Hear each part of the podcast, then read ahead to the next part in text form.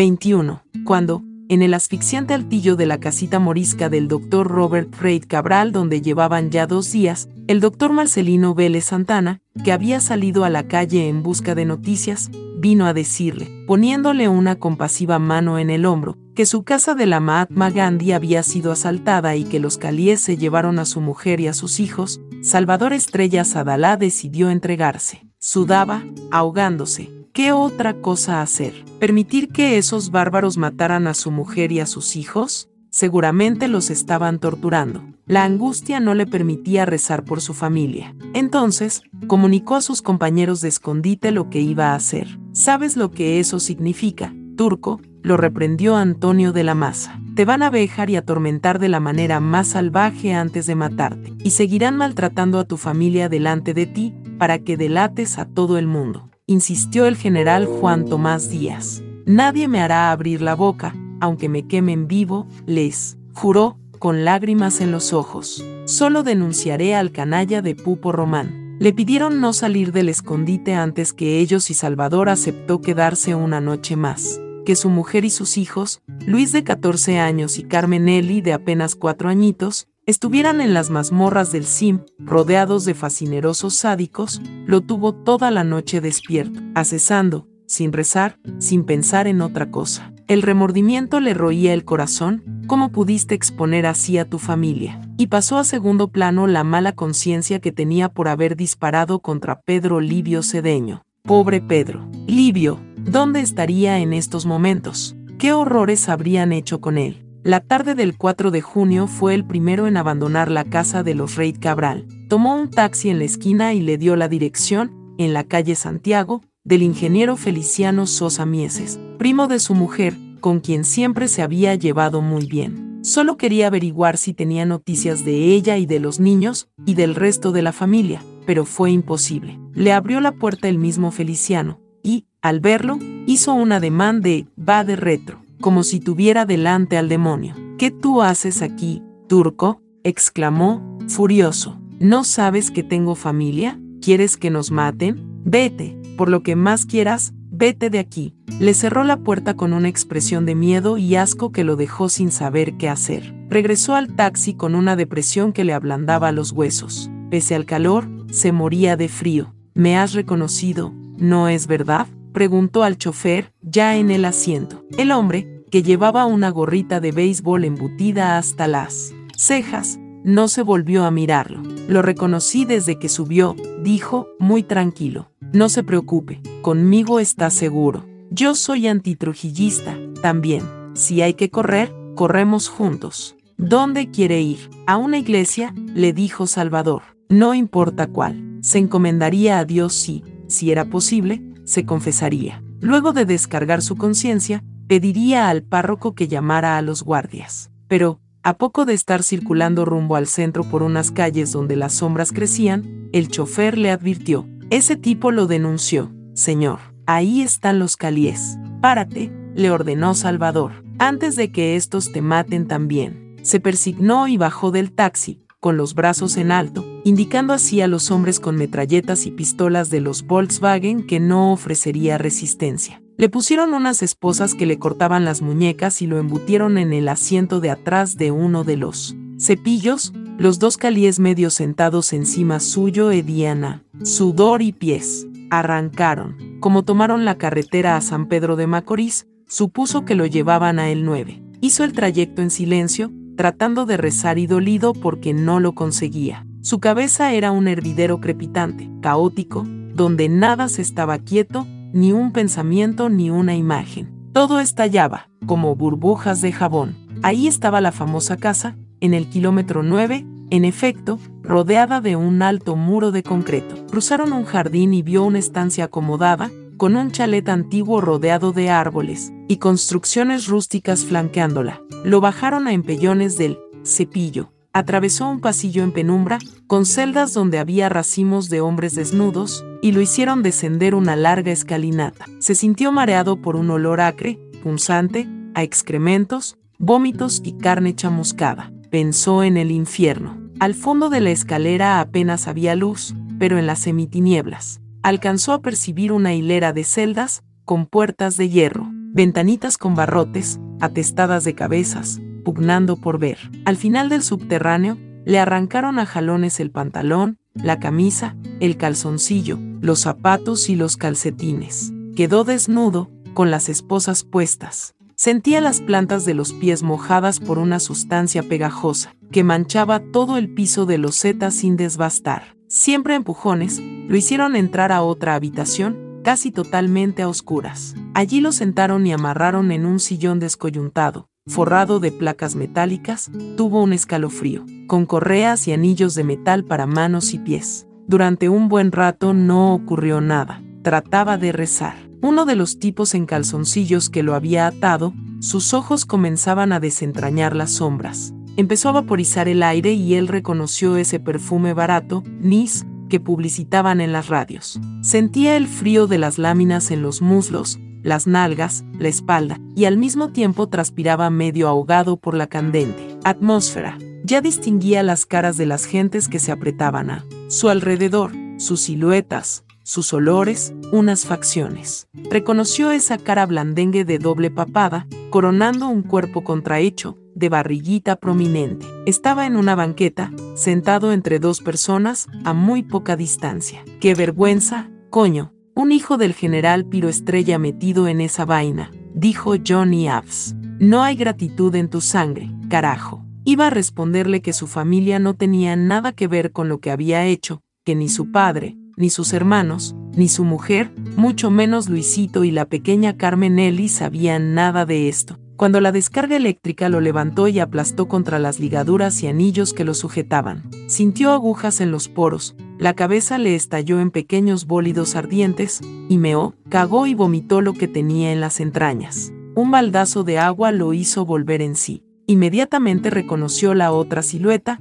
a la derecha de Abs García, Ramfis Trujillo. Quiso insultarlo y a la vez suplicarle que soltara a su mujer, a Luisito y a Carmen, pero su garganta no emitió sonido alguno. ¿Es verdad que Pupo Román está en el complot? desafinó Ramfis. Otro baldazo de agua le devolvió el uso de la palabra. Sí, sí, articuló, sin reconocer su voz. Ese cobarde, ese traidor, sí, él nos mintió. Máteme, general Trujillo, pero suelte a mi mujer y a mis hijos. Son inocentes. No va a ser tan fácil, pendejo, contestó Ramfis. Antes de irte al infierno, tienes que pasar por el purgatorio. Hijo de puta. Una segunda descarga volvió a catapultarlo contra las amarras. Sintió que sus ojos saltaban de sus órbitas como las de un sapo y perdió el sentido. Cuando lo recuperó, estaba en el suelo de una celda, desnudo y esposado, en medio de un charco fangoso. Le dolían los huesos, los músculos, y sentía un ardor insoportable en los testículos y el ano, como si los tuviera desollados. Pero, más angustiosa era la sed. Su garganta, su lengua, su paladar, parecían lijas ardientes. Cerró los ojos y rezó. Pudo hacerlo, con intervalos en los que su mente quedaba en blanco. Por unos segundos, volvía a concentrarse en la oración. Rezó a la Virgen de las Mercedes, recordándole la unción con que había peregrinado, de joven, a Jarabacoa, y subido al Santo Cerro, a arrodillarse a sus pies en él santuario a su memoria. Humildemente le pidió que amparase a su mujer, a Luisito y Carmen Eli, de las crueldades de la bestia. En medio del horror, se sintió agradecido. Podía rezar otra vez. Cuando abrió los ojos, reconoció, en el cuerpo desnudo y magullado, lleno de heridas y hematomas, tumbado a su lado, a su hermano Guarionex. ¿En qué estado habían dejado, Dios mío, al pobre Guaro? El general tenía los ojos abiertos y lo miraba, en la rancia luz que una bombilla del pasillo dejaba filtrarse por la ventanita con barrotes. ¿Lo reconocía? Soy el turco, tu hermano, soy Salvador, le dijo, arrastrándose hacia él. ¿Puedes oírme? ¿Puedes verme? Guaro? Estuvo un tiempo infinito tratando de comunicarse con su hermano, pero no lo consiguió. Guaro estaba vivo, se movía, quejaba, abría y cerraba los ojos. A veces, prorrumpía en extravagancias y daba órdenes a sus subordinados, muévame esa mula, sargento. Y ellos habían ocultado el plan al general Guarionex Estrella Sadalá por considerarlo demasiado trujillista. Qué sorpresa para el pobre Guaro, ser arrestado, torturado e interrogado por algo que ignoraba totalmente. Trató de explicárselo a Ramfis y a Johnny Abs la próxima vez que lo llevaron a la sala de torturas y lo sentaron en el trono, y se lo repitió y juró muchas veces, entre los desmayos que le producían las descargas, y mientras lo azotaban con esos vergajos, los guebos de toro que le arrancaban tirones de piel. Ellos no parecían interesados en saber la verdad. Les juró por Dios que ni Guarionex, ni sus otros hermanos, y menos su padre, habían participado en la conjura, y les gritó que lo que le habían hecho al general Estrella Sadalá era una injusticia monstruosa, por la que responderían en la otra vida. No lo escuchaban, más interesados en darle tormento que en interrogarlo. Solo después de un tiempo interminable, habían pasado horas, días, semanas, desde su captura, se dio cuenta que, con cierta regularidad, le daban una sopa con pedazos de yuca, una raja de pan y unos jarros de agua en los que los carceleros solían escupir al pasárselos. A él no le importaba nada ya, podía rezar. Lo hacía en todos los momentos libres y lúcidos, y a veces hasta dormido o desmayado, pero no cuando lo estaban torturando. En el trono, el dolor y el miedo lo paralizaban. De tanto en tanto, venía un médico del cima a auscultarle el corazón y a ponerle una inyección que le devolvía las fuerzas. Un día, o noche, pues en el calabozo era imposible saber la hora, desnudo y en esposas lo sacaron de la celda, lo hicieron subir la escalinata y lo empujaron a un cuartito soleado. La luz blanca lo cegó. Al fin, reconoció la pálida cara apuesta de Ramfis Trujillo, y, a su lado, derecho siempre a pesar de sus años, a su padre, el general Piro Estrella. Al reconocer al anciano, a Salvador los ojos se le aguaron. Pero, en vez de emocionado al ver el desecho en que estaba convertido su hijo, el general bramó de indignación, no te reconozco, no eres mi hijo, asesino, traidor, manoseaba, ahogado de ira. ¿No sabes lo que yo, tú y todos debemos a Trujillo? ¿A ese hombre has asesinado? Arrepiéntete, miserable.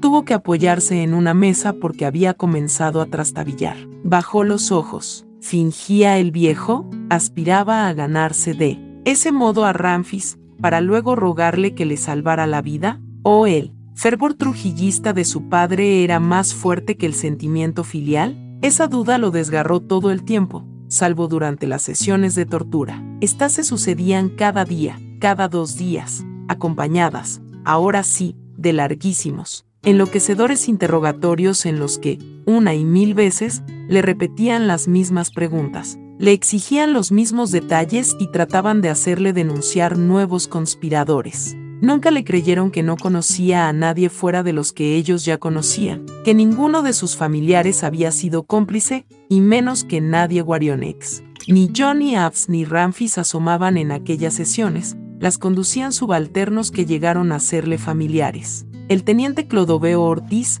el licenciado Eladio Ramírez Suero, el coronel Rafael Trujillo Reynoso, el primer teniente de la policía Pérez Mercado. Algunos parecían divertirse con los bastones eléctricos que le pasaban por el cuerpo, o golpeándolo en el cráneo y las espaldas con porras forradas de goma y quemándolo con cigarrillos. Otros parecían hacerlo con disgusto o aburrimiento. Siempre, al comienzo de cada sesión, uno de los esbirros semidesnudos responsables de las descargas rociaba la atmósfera con nis para apagar la hediondez de las defecaciones y la carne chamuscada. Un día, ¿qué día podía ser? Metieron a su celda a Fifi Pastoriza, Huáscar Tejeda, Modesto Díaz, Pedro Livio Cedeño y a Tunti Cáceres, ese sobrinito de Antonio de la Maza, quien, en el plan original, iba a manejar el auto que finalmente condujo Antonio Invert. Estaban desnudos y esposados, como él. Habían estado siempre aquí, en el 9, en otras celdas, y recibido el mismo tratamiento de descargas, latigazos, quemaduras y agujas en las orejas y en las uñas, y sometidos a infinitos interrogatorios. Por ello supo que Invert y Luisa Miyama habían desaparecido, y que, en su desesperación por encontrarlos, Ramfis ofrecía ahora medio millón de pesos a quien facilitara su captura. Por ello supo también que habían muerto, peleando, Antonio de la Maza, el general Juan Tomás Díaz y Amadito. En vez del aislamiento en que lo habían tenido, ellos pudieron conversar con los carceleros y enterarse de qué ocurría en el exterior. Huáscar Tejeda, a través de uno de sus torturadores, con el que intimó, conoció el diálogo entre Ramfis Trujillo y el padre de Antonio de la Maza. El hijo del generalísimo vino a informar a don Vicente de la Maza, en el calabozo, que su hijo había muerto. El anciano caudillo de Moca preguntó, sin que le temblara la voz, murió peleando. Ramfis asintió. Don Vicente de la Maza se santiguó, gracias, señor. Ver que Pedro Livio Cedeño se había recuperado de sus heridas le hizo bien. El negro no le guardaba el más mínimo rencor por haber disparado contra él en el atolondramiento de aquella noche. Lo que no les perdono es que no me remataran, bromeaba. ¿Para qué me salvaron la vida? ¿Para esto? Pendejos. El resentimiento de todos contra Pupo Román era muy grande, pero ninguno se alegró cuando Modesto Díaz contó que, desde su celda del piso de arriba. En este mismo local había visto a Pupo, desnudo y esposado, con los párpados cosidos, arrastrado por cuatro esbirros a la cámara de torturas. Modesto Díaz no era sombra del elegante e inteligente político que fue toda su vida. Además de perder muchos kilos, tenía todo el cuerpo llagado y una expresión de infinito desconsuelo. Así luciré yo, pensó Salvador. Desde que lo arrestaron no se había visto en un espejo. Muchas veces pidió a sus interrogadores que le permitieran un confesor. Por fin,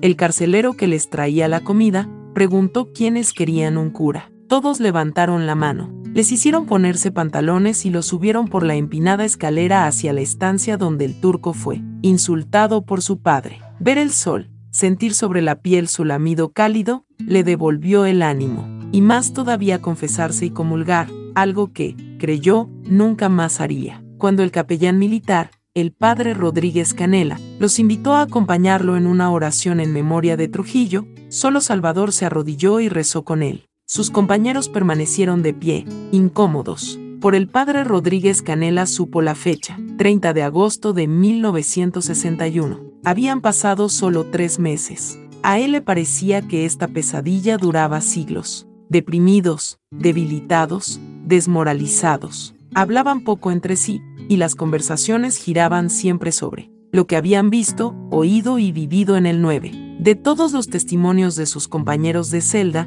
a Salvador se le quedó grabada, como marca indeleble, la historia que contó Modesto Díaz entre sollozos. Las primeras semanas fue compañero de celda de Miguel Ángel Báez Díaz. El turco se acordaba de su sorpresa, el 30 de mayo, en la carretera a San Cristóbal, cuando el personaje se les apareció en su Volkswagen a asegurarles que Trujillo, con el que había paseado por la avenida, vendría, y supo de este modo que ese señorón del cogollo trujillista también estaba en la conjura. Abs García y Ramfis se encarnizaron con él, por haber estado tan cerca de Trujillo, presenciando las sesiones de electricidad, vergajos y fuego que le infligían y ordenando a los médicos del CIM que lo reanimaran, para seguir. A las dos o tres semanas, en vez del apestoso plato de harina de maíz habitual, les trajeron al calabozo una olla con trozos de carne. Miguel Ángel Báez y Modesto se atragantaron, comiendo con las manos hasta hartarse. El carcelero volvió a entrar, poco después. Encaró a Báez Díaz.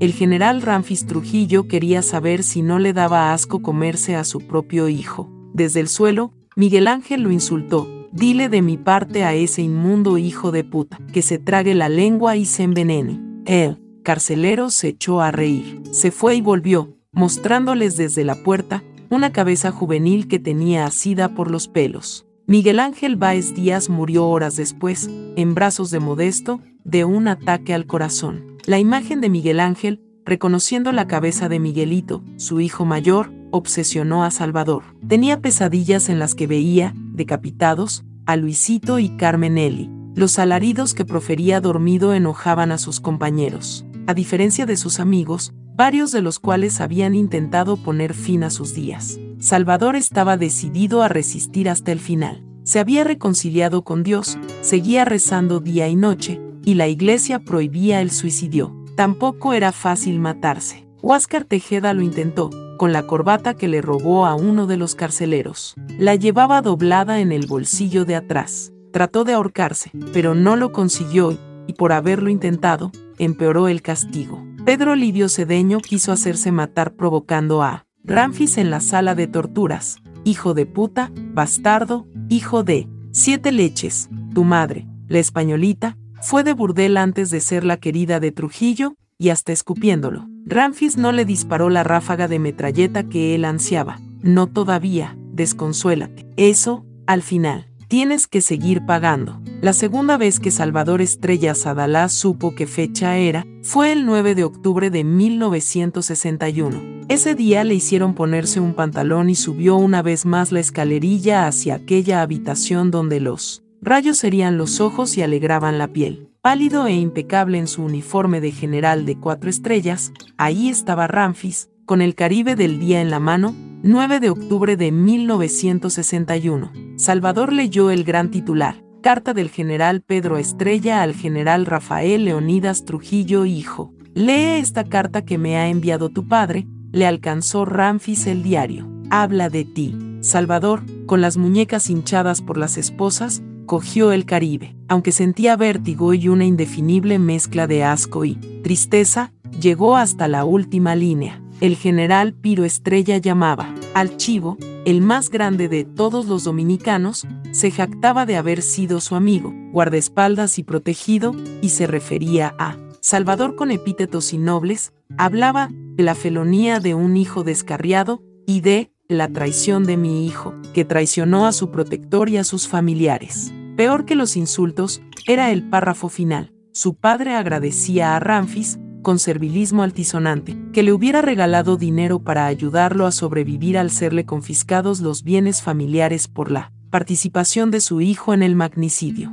Regresó a su celda mareado de disgusto y vergüenza. No volvió a levantar cabeza, aunque, ante sus compañeros, procuraba ocultar su desmoralización. No es Ramfis, es mi padre quien me ha matado, pensaba, y sentía envidia por Antonio de la Maza. Qué suerte ser hijo de alguien como don Vicente, cuando, Pocos días después de ese cruel 9 de octubre, él y sus cinco compañeros de celda fueron trasladados a la Victoria. Los lavaron con mangueras y les devolvieron las ropas que llevaban al ser detenidos. El turco era un muerto ambulante, ni siquiera la posibilidad de recibir visitas, los jueves, por media hora, abrazar y besar a su mujer, a Luisito y Carmen Eli. Pudo arrancarle el hielo que llevaba en el corazón desde que leyó la carta pública del general Piro Estrella a Ramfis Trujillo. En la victoria cesaron las torturas y los interrogatorios. Seguían durmiendo en el suelo, pero ya no desnudos, sino con ropas que les enviaban de casa. Les quitaron las esposas.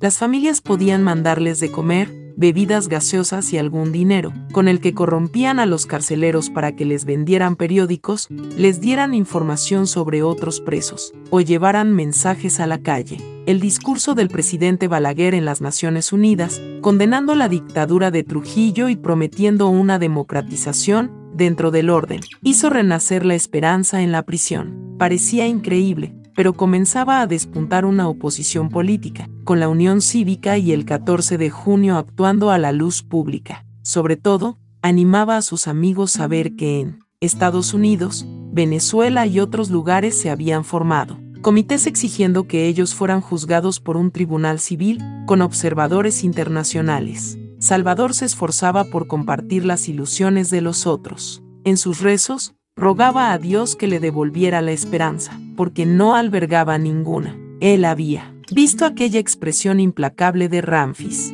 Iba a dejarlos salir libres, jamás. Llevaría su venganza hasta el final. Hubo una explosión de júbilo en la victoria cuando se supo que Petán y Negro Trujillo habían abandonado el país. Ahora se iría también Ramfis. Balaguer no tendría más remedio que conceder una amnistía, pero Modesto Díaz, con su lógica poderosa y su fría manera de analizar las cosas. Los convenció de que era ahora, más que nunca, cuando familias y abogados debían movilizarse en su defensa. Ramfis no se iría sin liquidar a los ajusticiadores de Papi. Mientras lo oía, Salvador observaba la ruina en que estaba convertido Modesto. Había seguido perdiendo kilos y su cara era la de un anciano lleno de surcos. ¿Cuántos habría perdido él? Los pantalones y camisas que le llevaba su mujer le bailoteaban y cada semana tenía que abrir nuevos agujeros. Al cinturón. Estaba siempre triste, aunque no hablaba con nadie de la carta pública de su padre,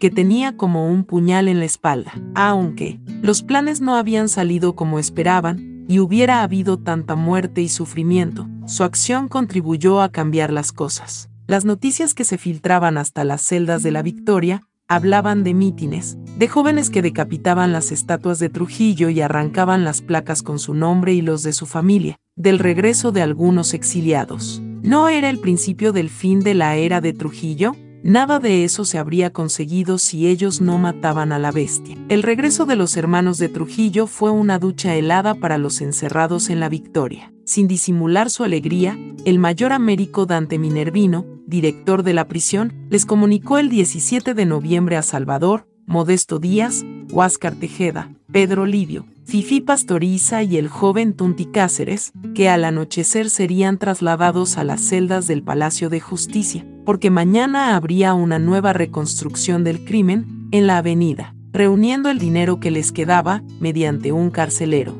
Hicieron llegar a las familias mensajes urgentes, explicándoles que ocurría algo sospechoso. Sin duda, la reconstrucción era una farsa, porque Ramfis había decidido matarlos. Al atardecer, les pusieron las esposas y sacaron a los seis en una camioneta negra de esas que los capitaleños llamaban la perrera, con las ventanillas oscurecidas, escoltados por tres guardias armados. Con los ojos cerrados, Salvador rogó a Dios que cuidara de su mujer y sus hijos. Contrariamente a lo que temían, no los llevaron a los farallones, lugar favorito de las ejecuciones secretas del régimen. Fueron al centro, a las celdas situadas en el Palacio de Justicia de la Feria. Pasaron la mayor parte de la noche de pie, pues el local era tan estrecho que no podían sentarse al mismo tiempo. Lo hacían por turnos, de dos en dos. Pedro Livio y Fifi Pastoriza estaban animosos. Si los habían traído aquí, era cierto lo de la reconstrucción. Su optimismo contagió a Tunti Cáceres y a Huáscar Tejeda.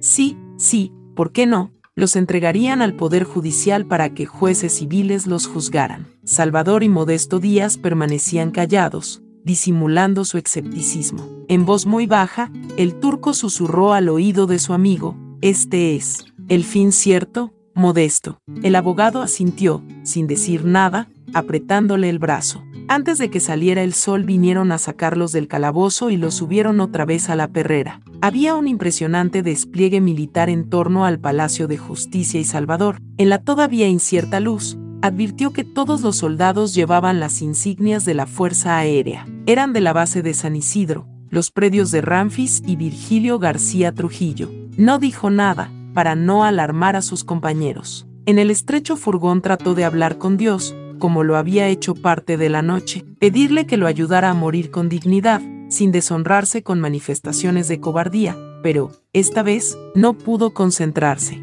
Ese fracaso lo angustió. Luego de un corto recorrido, la camioneta frenó. Estaban en la carretera a San Cristóbal. Este era el lugar del atentado, sin duda. El sol doraba el cielo, los cocoteros de la orilla de la carretera, el mar, que ronroneaba golpeando contra el acantilado, había muchos guardias por alrededor. Tenían acordonada la carretera y habían cortado el tráfico en ambas direcciones. Para que esta farsa, el hijito salió tan payaso como el padre, oyó decir a Modesto Díaz. Porque va a ser una farsa, protestó Fifi Pastoriza. No seas pesimista. Es una reconstrucción. Han venido los jueces. ¿No ven? Las mismas payasadas que le gustaban al papi, insistió Modesto, moviendo la cabeza con disgusto. Farsa o no farsa, duró muchas horas, hasta que el sol estuvo en el centro del cielo y comenzó a taladrarles el cráneo. Uno por uno, los hacían pasar frente a una mesita de campaña armada al aire libre, donde dos hombres de civil les hacían las mismas preguntas que les habían hecho en el 9 y la Victoria. Unos taquígrafos registraban sus respuestas. Solo oficiales subalternos merodeaban en torno. Ninguno de los jefes, Ramfis, Abs García, Pechito León Esteves, Pirulo Sánchez Rubirosa, asomaron por allí mientras duró la tediosa ceremonia. No les dieron de comer, solo unos vasos de gaseosas. A mediodía, comenzaba la tarde cuando vieron aparecer al rollizo director de la Victoria, el mayor Américo, Dante Minervino. Se mordisqueaba el bigotito con cierto nerviosismo, y su semblante era más siniestro que de costumbre. Venía acompañado de un negro corpulento, con nariz aplastada de boxeador, una metralleta al hombro y una pistola entre el cuerpo y el cinturón. Lo subieron a la perrera. ¿A dónde vamos? preguntó Pedro Livio a Minervino. De regreso a la victoria, dijo este. Vine a llevarlos yo mismo para que no se pierdan en el camino. ¡Qué honor! comentó Pedro Livio. El mayor se puso al volante y el negro con cara de boxeador a su lado. En el furgón de la perrera, los tres guardias que los escoltaban eran tan jóvenes que parecían recién reclutados. Se los notaba tensos, abrumados por la responsabilidad de cuidar presos tan importantes. Además de esposados, les amarraron los tobillos con unas cuerdas algo flojas, que les permitían dar pasitos cortos. ¿Qué carajo significan estas sogas? protestó Tunti Cáceres. Uno de los guardias le señaló al mayor, llevándose un dedo a la boca cállate. Durante el largo recorrido, Salvador comprendió que no iban de vuelta a la victoria, y, por las caras de sus compañeros, ellos también lo adivinaban. Permanecían mudos, algunos con los ojos cerrados y otros con las pupilas muy abiertas, encendidas, como tratando de atravesar las placas metálicas del furgón para averiguar dónde se encontraban. No trató de rezar. El desasosiego era tan grande que sería inútil el Señor comprendería. Cuando la camioneta se detuvo, oyeron el mar, embistiendo al pie de un alto farallón. Los guardias abrieron la portezuela del furgón. Estaban en un paraje desierto, de tierra rojiza, con ralos árboles, en lo que parecía un promontorio. El sol seguía brillando, pero ya comenzaba su curva descendente. Salvador se dijo que morir sería una manera de descansar. Lo que ahora sentía era un enorme cansancio. Dante Minervino y el negro fortachón con cara de boxeador hicieron que los tres guardias adolescentes bajaran del furgón, pero cuando los seis prisioneros iban a seguirlos, los atajaron, quietos ahí. Acto seguido, comenzaron a disparar, no a ellos, a los soldaditos. Los tres muchachos cayeron acribillados sin tiempo de asombrarse, de comprender, de gritar. ¿Qué hacen? ¿Qué hacen? Criminales rugió Salvador. ¿Por qué contra esos pobres guardias, asesinos? No los matamos nosotros, sino ustedes, le repuso, muy serio, el mayor Dante Minervino. Mientras recargaba su metralleta, el negro de cara aplastada lo festejó con una carcajada. Ahora sí, Begin. Aturdidos, idiotizados por la sorpresa, los seis fueron bajados y, tropezándose, las amarras los obligaban a avanzar dando ridículos saltitos, contra los cadáveres de los tres guardias, llevados a otra camioneta idéntica, parqueada a pocos metros. Había un solo hombre de civil, cuidándola. Después de encerrarlos en el furgón, los tres se apretaron en el asiento de adelante. Dante Minervino volvió a tomar el timón. Ahora sí, Salvador pudo rezar. Oía a uno de sus compañeros sollozando, pero ese llanto no lo distraía. Rezaba sin dificultad, como en las mejores épocas, por él, por su familia, por los tres guardias recién asesinados, por sus cinco compañeros en el furgón, uno de los cuales, en un ataque de nervios, se daba de cabezazos contra la placa metálica que los separaba del conductor, blasfemando. No supo cuánto duró aquel recorrido, pues en ningún momento dejó de rezar. Sentía paz y una inmensa ternura recordando a su mujer y a sus hijos. Cuando frenaron y abrieron la portezuela, vio el mar, el atardecer, el sol hundiéndose en un cielo azul tinta. Los bajaron a empellones. Estaban en el patio jardín de una casa muy grande, junto a una piscina. Había un puñado de palmas canas de moños enhiestos, y a unos 20 metros, una terraza con siluetas de hombres con vasos en las manos. Reconoció a Ramfis, a Pechito León Esteves, al hermano de este, Alfonso, a Pirulo Sánchez Rubirosa y dos o tres desconocidos. Alfonso León Esteves vino corriendo hacia ellos, sin soltar su vaso de whisky. Ayudó a Américo Dante Minervino y al negro boxeador a empujarlos hacia los cocoteros. Uno por uno, Pechito, ordenó Ramfis. Está borracho, pensó Salvador. Tuvo que emborracharse para celebrar su última fiesta, el hijo del chivo acribillaron primero a Pedro Livio, que se desplomó instantáneamente bajo la cerrada descarga de tiros de revólver y ráfagas de metralleta que se abatió sobre él. Después, arrastraron a los cocoteros a Tunticáceres, quien, antes de caer, insultó a Ramfis, degenerado, cobarde, maricón, y, luego, a Modesto Díaz, que gritó, ¡Viva la República! y quedó retorciéndose en el suelo antes de expirar. Luego, le tocó a él. No tuvieron que empujarlo ni arrastrarlo, dando los cortos pasitos que le permitían las amarras de los tobillos. Fue por su cuenta hacia los cocoteros donde yacían sus amigos, agradeciendo a Dios que le hubiera permitido estar con él en sus últimos momentos, y diciéndose con cierta melancolía que no conocería nunca Vasquinta, aquel pueblecito libanés de donde, para conservar su fe, salieron los Adalá a buscar fortuna por estas tierras del Señor.